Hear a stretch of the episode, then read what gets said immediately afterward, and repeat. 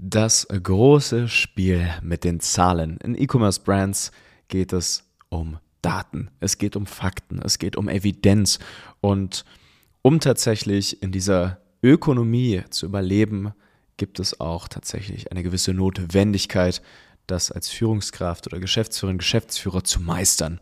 Und da wir ja inzwischen jetzt hier viereinhalbtausend Vorgespräche hatten mit E-Commerce Brands, die zu uns gekommen sind und gesagt haben, liebes Icosa-Team, wir brauchen Hilfe und wir immer bei den Zahlen anfangen, bei der faktischen Evidenz, dachte ich mir, teile ich dir heute in dieser Folge einfach mal kurz aber knackig unsere Hierarchie der Metriken und wie du basierend auf diesen Zahlen, diesen Metriken viel bessere Entscheidungen treffen kannst, somit viel erfolgreicher wirst, mehr Profitabilität erreichst, deine Agenturen sauber im Griff hast, aber auch gegebenenfalls dein Team.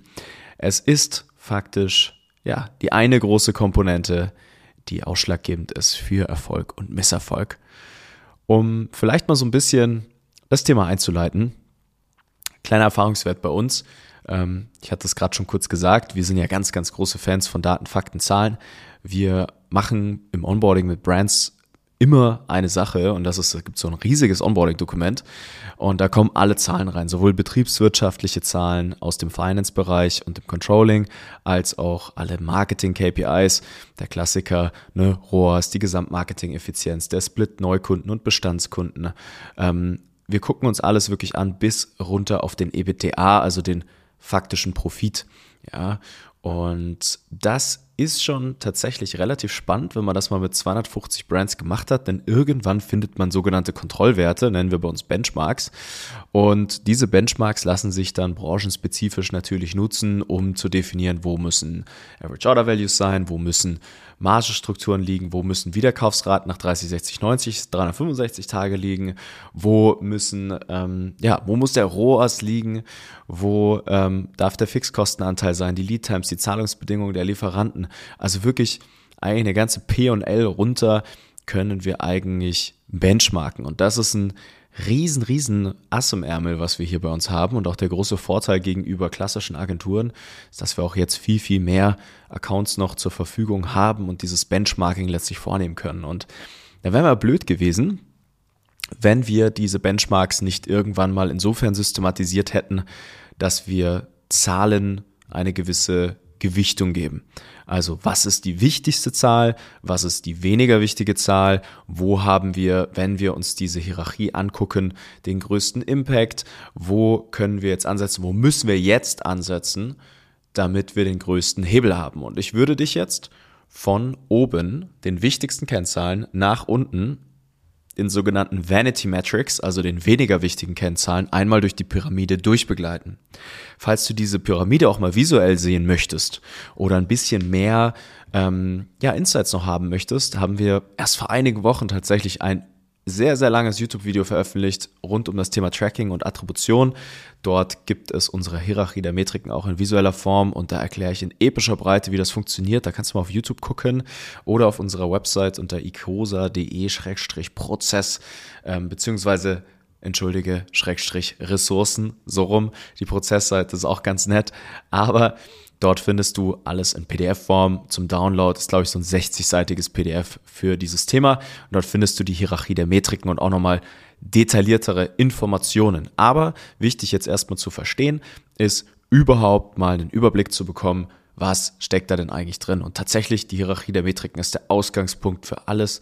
Dort passiert schon die große Magie, denn was tatsächlich ein Riesensymptom ist, ist, dass viele E-Commerce-Founder, Teams, Mitarbeiter, auch die Agenturen erstmal völlig falsche Zahlen angucken. Also du wirst gleich einige Beispiele merken, wo in Gesprächen mit Agenturen oder mit Dienstleistern, auch bei uns, eher die unteren Zahlen in den Vordergrund rücken. Kleiner Spoiler, der ROAS zum Beispiel ist bei uns ganz unten auf der Hierarchie der Metriken, also wirklich ganz, ganz unten. Ähm, wirst du auch gleich erfahren, warum. Und darum geht's dann immer. Dabei ist der ROAS gar nicht so relevant. So, und jetzt fangen wir mal an, als kleines Beispiel, ganz oben ist unser Gewinn. Ja, Gewinn, Cashflow, was bleibt wirklich Cash Balance übrig? Wie staut sich Kapital auf deinem Bankkonto Stück für Stück für Stück an? Das ist das Lebenselixier einer E-Commerce Brand. Es gibt keine wichtigere Kennzahl außer den Gewinn. Ja? So, da gibt es immer die, die große Diskussion, ja, Umsatz ist nicht gleich Gewinn. Tatsächlich brauchen wir tatsächlich, um, um Gewinn zu machen, natürlich auch Umsatz. Ja, deswegen kommt der auch unten drunter gleich in der zweiten Schicht.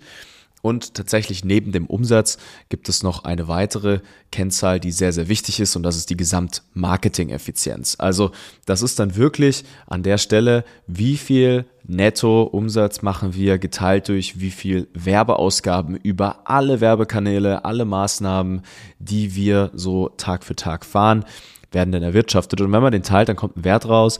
In der Regel ist dieser Wert mit der Gesamtmarketing-Effizienz, wenn man eine gesunde E-Commerce-Brand hat, je nach Transaktionsvolumen, die ganz, ganz großen sind so bei oh, drei bis vier, maximal fünf, je nachdem, wie groß der organische Traffic-Anteil ist.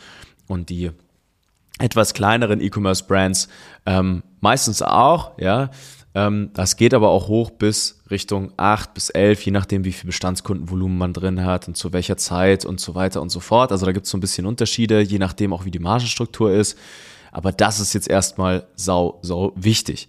Da gibt es auch noch einen kleinen, ja, ich nenne ihn mal ähm, untergeordneten Wert, den unterschätzen oder tracken fast nahezu, trackt den niemand. Und das ist die sogenannte Acquisition MEA. Das heißt, nur die Effizienz aller Werbeausgaben, die für die Akquise von Neukunden aufgewandt werden, betrachten und der Gesamtnettoumsatz Neukunden, also Gesamtnetto-Neukundenumsatz geteilt durch Gesamtwerbeausgaben für Neukunden. Und das ist tatsächlich natürlich irgendwo der, der Motor, das Benzin. Und da haben wir zum Beispiel in großen Controlling-Sheets auf Wochenbasis, auch über Controlling-Software, ähm, meistens immer sozusagen ja, ein sehr, sehr scharfes Auge darauf, um ehrlich zu sein. So, und dann kommt ein absolut unterschätzter Wert, an dem viel zu wenig gearbeitet wird in dieser Zeit. Und das ist der AOV oder auch genannt Average Order Value.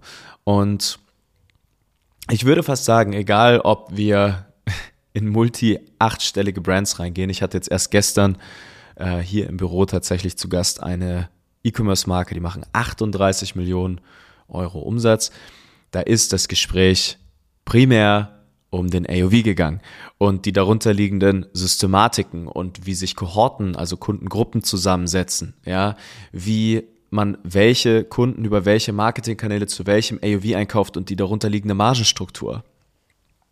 Den AOV letztlich modellieren zu können, Angebotsgestaltung zu verstehen, Saisonalitäten zu verstehen, das sauber zu planen, ist mit einer der absoluten Grundlagen und Inhouse-Kernprozesse und Kennzahlen, die man wirklich auf dem Radar halten sollte.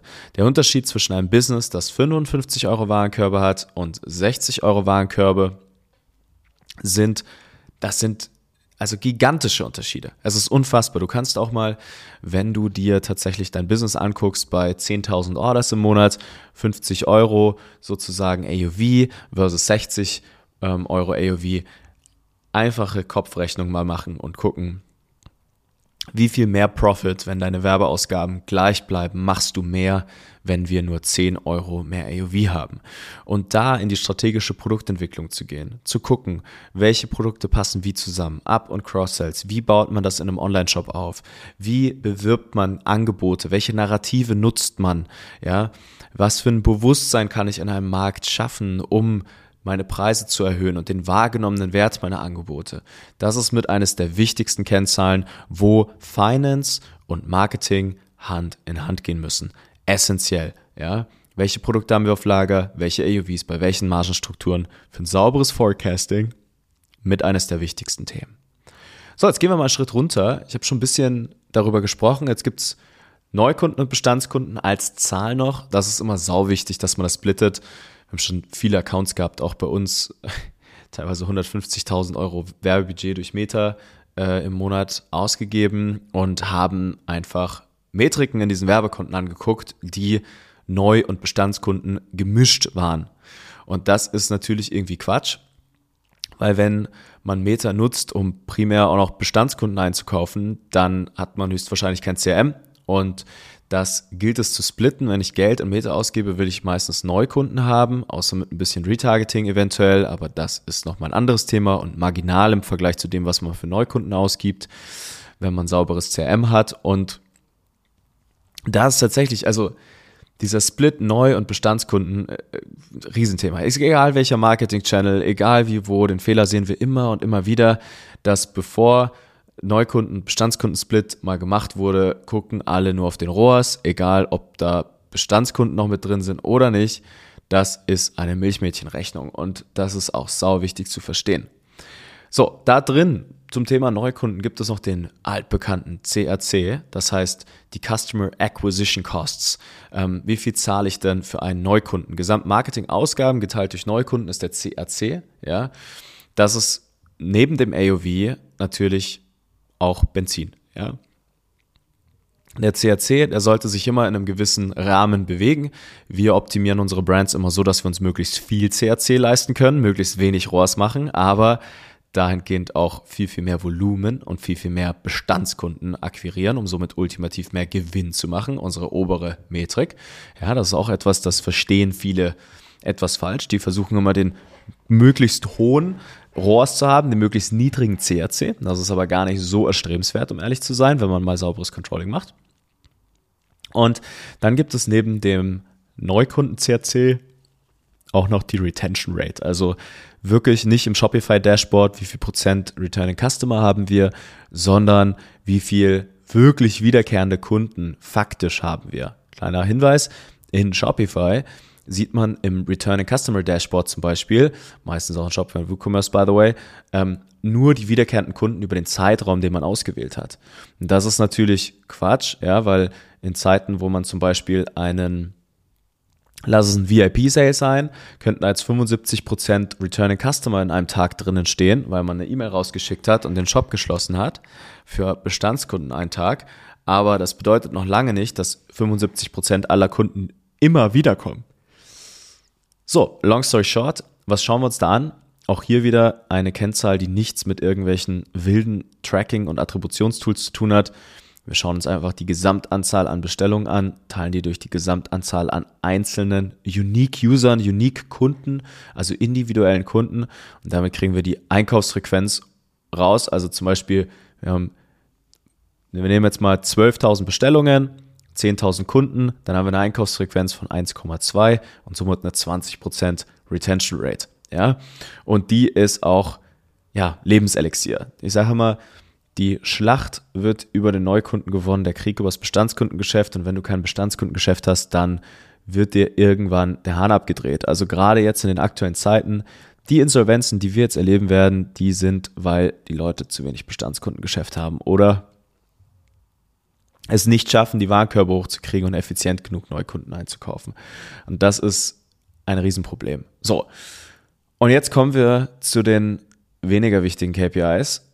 Und das ist jetzt der ROAS, also im Channel, ja, im Werbekonto. Der ROAS, der CPM, der CPC und der sogenannte CPA im Werbekonto. Der ROAS ist der Return on Ad Spend, altbekannter Wert. Der CPM sind die Kosten pro 1000 Impressionen, die wir zahlen. Der CPC ist der Kost, die Kosten pro Klick. Also wie teuer oder günstig kaufe ich einen Klick ein, damit er auf meine Seite kommt. Da gibt es als Pardon dazu auch noch den Revenue per User, also wie viel ist am Schnitt dann auf der Seite wert. Und solange dieser im Ziel deiner Gesamtmarketing-Effizienz liegt, hast du sozusagen grünes Licht. Ja, eigentlich ist es auch E-Commerce super easy erklärt. Wir müssen Traffic einfach günstiger einkaufen, als er am Schnitt auf unserer Seite wert ist. Pretty simple, right? Und dann gibt's noch die CACs, beziehungsweise den CPA jetzt im Werbekonto. Ja, der ist meistens in Meter sehr viel höher, als er faktisch, wenn man ihn so berechnet, wie ich das gerade erklärt hatte, anguckt, aufgrund der Tatsache, dass Meta seit einigen Jahren nicht mehr so viel mitbekommt. Auch ein riesengroßer Fehler, alle immer so, ja, aber mein Rohr ist im Werbekonto, der ist doch 1,2, ja. Und nicht so gut, dann äh, gucken wir uns jetzt mal die Hierarchie der Metriken an. Auf einmal sieht man, oh, äh, der ROAS von 1,2 in meinem Werbekonto, der heißt eigentlich, dass ich richtig viel Gewinn mache, weil irgendwie, wenn ich die Business-Metriken mir mal angucke, also die MIA, losgekoppelt von dem, was da im Werbekonto drin steht, mache ich richtig viel Geld. Wie kann das sein? So, und ähm, deswegen, also wir optimieren ja in so Werbekonten immer auf einen super niedrigen ROAS. Also tatsächlich auch unter eins teilweise, wenn man richtig viel Geld ausgibt. Geht auch je nachdem, wie lange Sales-Zyklen sind, je nachdem, wie viel Meter da mitbekommt. Da gibt viele, viele Variablen. Ja, gibt es auch Cases, dass der ROAS ein bisschen höher. Aber hier kann ich dir nur empfehlen, Vorsicht, Vorsicht, Vorsicht, ja.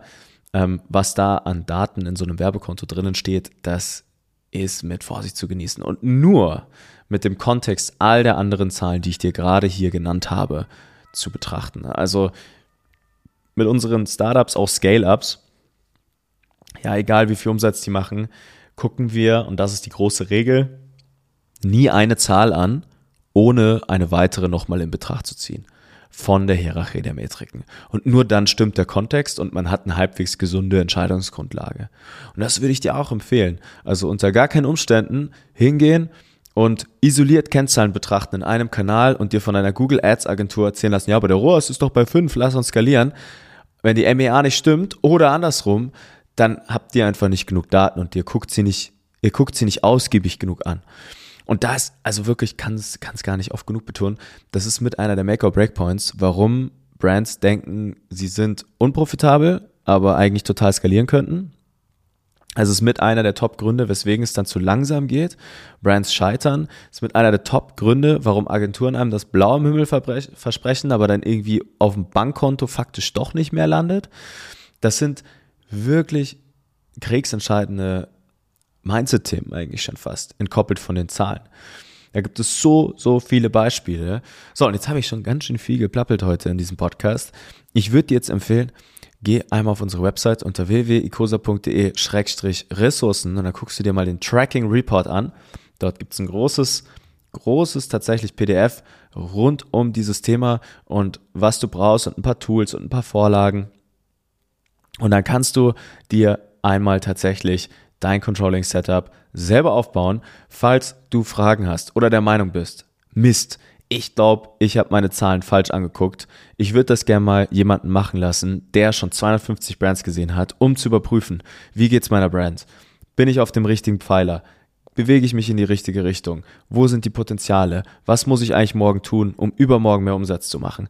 Dann kannst du dich einmal bei uns melden. Auf der Website gibt es auch ein Calendly, da kannst du dir einmal einen Termin buchen oder du informierst dich einfach mal, mit wem wir sonst so arbeiten und fragst da mal.